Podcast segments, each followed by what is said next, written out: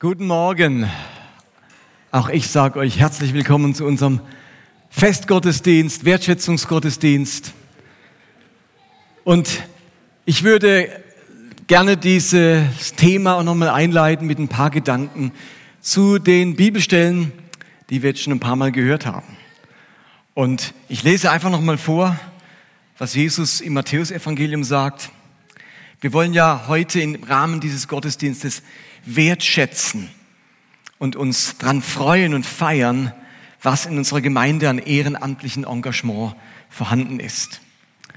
Und ich finde die Verse, die wir eben die letzten Wochen immer wieder gelesen haben, die sagen ganz viel über dieses Engagement, über, dieses, über diesen positiven Beitrag, den Menschen leisten im Rahmen einer Gemeinde oder ihrer Familie oder einer Gesellschaft. Und Jesus sagt Folgendes dazu in Matthäus 5. Ihr seid hier, um Licht zu sein, um die Farben Gottes in dieser Welt hervorzubringen. Was Gott in eurem Leben getan hat, sollte von allen Menschen so erkannt werden können, wie man schon von ferne eine Stadt wahrnimmt, die auf einem Hügel liegt. Eine Lampe stellt man mit Sicherheit nicht unter einen Eimer, sondern an einen Platz, von dem alle im Raum das meiste haben. Mit euch ist es nicht anders. Habt kein Problem damit, andere in euer Leben hineinschauen zu lassen. Nur so können sie an eurem Verhalten etwas von Gott erkennen, das sie begeistert. Das sind die Worte Jesu im Matthäusevangelium. Der Apostel Paulus greift diesen Gedanken vom Lichtsein auf und schreibt etwas Ähnliches im Philipperbrief. Und dort sagte den Philippern der Gemeinde dort Folgendes.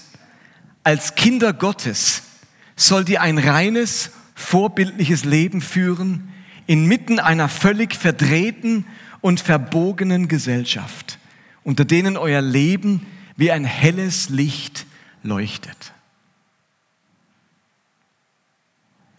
Unsere Beziehung zu Gott, unsere Beziehung, unser Glaube an Jesus Christus, der beinhaltet eine ungeheure Zusage. Wir sind so etwas wie Licht, um die Farben Gottes in dieser Welt hervorzubringen.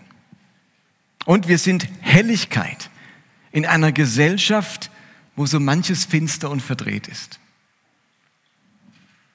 Das erleben wir immer wieder in uns, um uns herum. Da ist manches verdreht, finster, bösartig in unserer Gesellschaft. Nicht nur, aber wir treffen auch das an. Und genau dort sind wir Helligkeit, ein helles Licht. Lasst das einen Moment in euer Herz sinken. Das ist die Zusage an euch. Ihr seid so ein helles Licht. Das spricht Jesus euch zu. Dieses Potenzial sieht er in unser aller Leben. In unser aller Leben.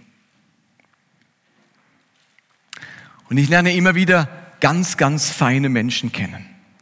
Menschen mit einem guten Charakter, mit einer guten Haltung, Menschen, die freundlich sind, hilfsbereit sind, von Grund auf ehrlich, vertrauenswürdig, fleißig, tapfer, umgänglich. Begegnen wir immer wieder. Menschen, die Initiative ergreifen, die anpacken, die in ihrem Umfeld das Schicksal anderer wahrnehmen und darauf reagieren. Solche Menschen, die gibt es auf der ganzen Welt. Aber ich stelle fest, dass es unter den Christen besonders viele davon gibt. Und ich glaube, das hat was mit unserem Glauben zu tun.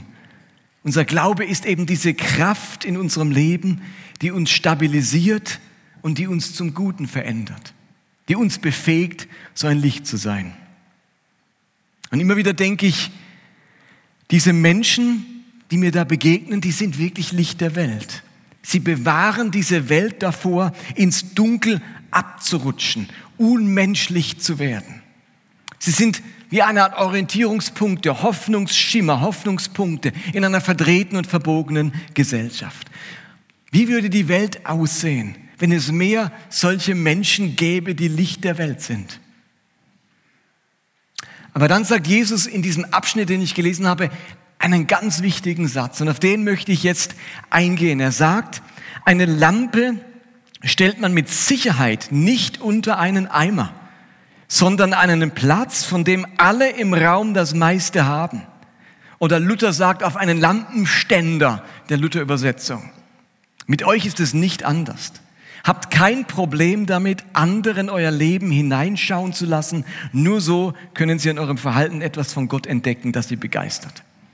Also was Jesus da, damit sagen möchte, ist, verstecke das Gute, das du hast, denn das Gute, das ist das Licht. Verstecke das Gute nicht. Bitte lebe keine falsche Bescheidenheit. Verkriecht euch nicht unter dem Eimer. Dieses Licht gehört in die Sichtbarkeit, auf den Lampenständer. Stellt euer Leben und euren Glauben das Gute ins, also stellt das Gute und euren Glauben ins Schaufenster eures Lebens. Also das ist so ein moderner Begriff, etwas ins Schaufenster des Lebens zu stellen. Paulus kann auch sagen, ihr seid ein Brief Christi, der von allen Menschen gelesen wird. So eine öffentliche Ankündigung. Früher gab es keine Post, wo die Briefe so äh, gebracht wurden in jeden Haushalt. Da hat man etwas Wichtiges angeschlagen. Den Brief, den konnten dann alle lesen an der Tür der Kirche oder auf dem Marktplatz. Wir sind so ein Brief, nicht des Kaisers, sondern Gottes, von allen Menschen gelesen. Wir dürfen das Gute ins Schaufenster unseres Lebens stellen. Und es geht überhaupt nicht darum, dass man sich selbst rühmt und sich von überall her Lob und Anerkennung anangelt. Es geht vielmehr, vielmehr darum, das Feine und das Freundliche und das Hilfsbereite und das Vertrauenswürdige und das Liebenswerte, das wir in uns drin haben, sichtbar werden zu lassen in dieser Welt. Ich glaube, Christen dürfen so eine Art Kristallisationspunkte sein in einer Gesellschaft, um die herum dann Licht entsteht oder wo Orientierungspunkte äh, äh, entstehen, so ein Sammelpunkt für das Gute, so Kristallisationspunkte, wo man sich dran orientieren kann und man sagt, das zeigt mir irgendwie, wie Leben sein könnte, wie gutes Leben sein könnte.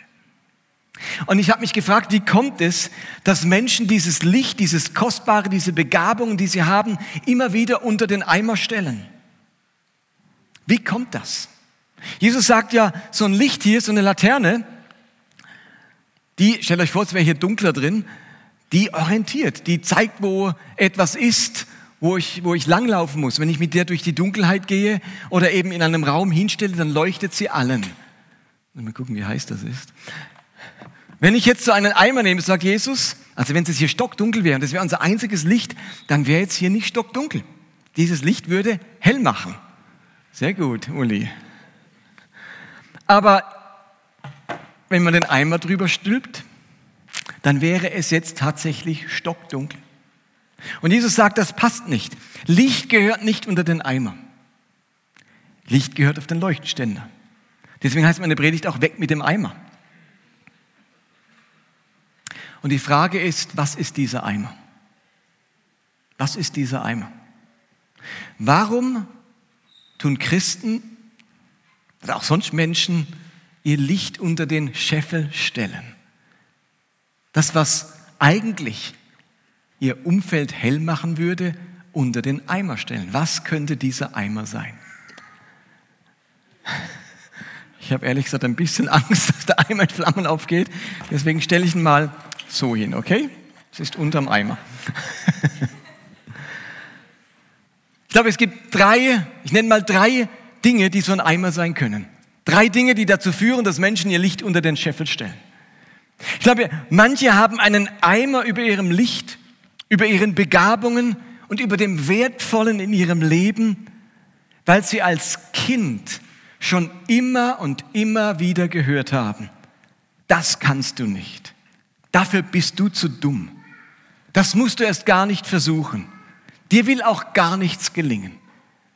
Und so wurde durch diese Aussagen in der frühen Kindheit ein Eimer gestülpt über all das Gute und über all die Fähigkeiten, die ein Mensch eigentlich in sich hatte. Solche Aussagen von Menschen, das können die Eltern gewesen sein, die Großeltern, vielleicht auch Freunde, vielleicht auch ein schlechter Pädagoge, und plötzlich ist dieser Eimer über dem Licht des Lebens in der frühen Kindheit. Und man wächst mit diesem Lebensgefühl auf. Ich habe sowieso nichts zum Leuchten. Ich habe nichts in meinem Schaufenster. Wieder andere, die haben sich selbst diesen Eimer übergestülpt. den Eimer des Rückzugs und der Verborgenheit über ihr Leben gestülpt. Denn nach diesem Misserfolg, nach dieser schlechten Erfahrung, nach diesem Versagen oder nach diesem Zerbruch, da ist auch ihr Selbstbild und ihr Selbstbewusstsein zerbrochen. Ihr Selbstwertgefühl ist seither in der Krise. Es ist im Keller. Und man hat Angst vor dem nächsten Fehler. Man hat Angst vor dem nächsten Versagen. Man hat Angst vor der nächsten Kritik. Und so haben sie sich in die scheinbare Sicherheit unter dem Eimer begeben.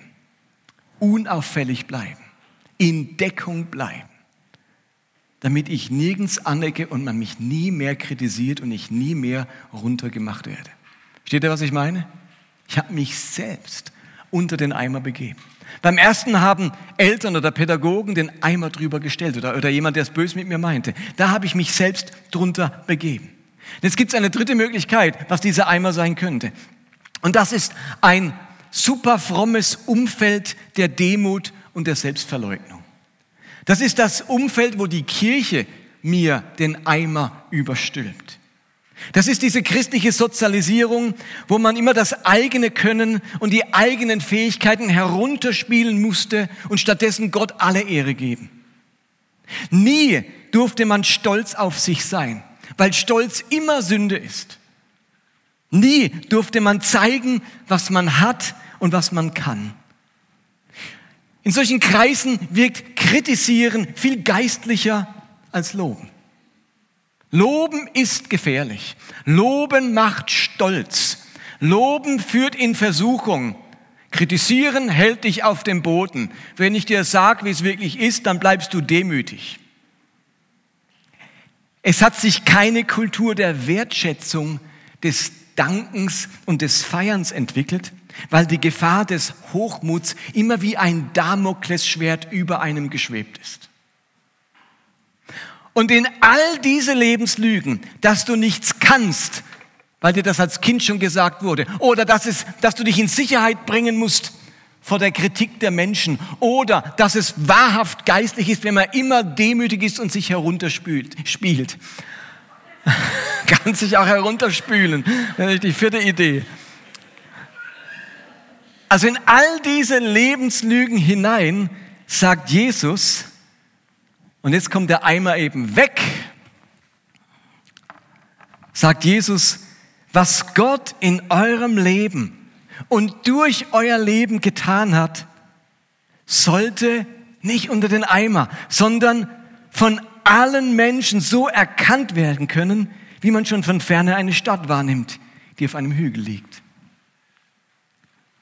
Merkt ihr was, wie befreiend das ist? Dass sie sagt, es ist okay, es ist erlaubt, es ist sogar gut so. Lasst euer Licht leuchten. Lasst euch nicht länger von diesen Lebenslügen unter den scheinbaren Eimer der Verborgenheit, der Demut oder der Sicherheit stecken lassen. Zeigt euer Licht. Wir wollen keine stolzen, hochmütigen, arroganten oder selbstverliebten verliebten Menschen hervorbringen, natürlich nicht. Aber wisst ihr was? Je mehr Wertschätzung, je mehr Dank und je mehr Lob unterdrückt werden, ich glaube, desto ungesünder wächst dann der Wunsch nach Anerkennung, nach Geltung, nach Wahrnehmung der menschlichen Seele. Man wird so richtig komplimentgeil, wenn man immer verboten bekommt, dass wir uns gegenseitig loben und Dank sagen können dann hungern wir aus, dann wird es wie eine wahnsinnige ähm, Mangelerscheinung an Lob und dann wird man umso gieriger danach. Wenn wir eine gesunde Kultur des Dankens und der Wertschätzung leben, dann füllen wir unseren Wertschätzungstank immer wieder auf und er läuft nicht leer und entwickelt ganz ungute Mechanismen. Jesus warnt uns vor Stolz und möchte gleichzeitig, dass die Menschen das Gute, das wir für ihn und füreinander tun, wahrnehmen und wertschätzen können. Wir wollen heute als Gemeinde den Eimer wegnehmen und die vielen guten Taten, die ehrenamtlichen Werke, das liebevolle Engagement, die treue Hingabe und den persönlichen Fleiß auf den Lampenständer stellen, sichtbar werden lassen, wertschätzen, ins Schaufenster unserer Gemeinde stellen. Wir wollen dadurch Freude aneinander auslösen und Dankbarkeit füreinander und zu guter Letzt Begeisterung für den Gott, der uns all das geschenkt hat. Weg mit dem Eimer. Und wie wir das jetzt konkret tun, das wird uns die Marine erzählen.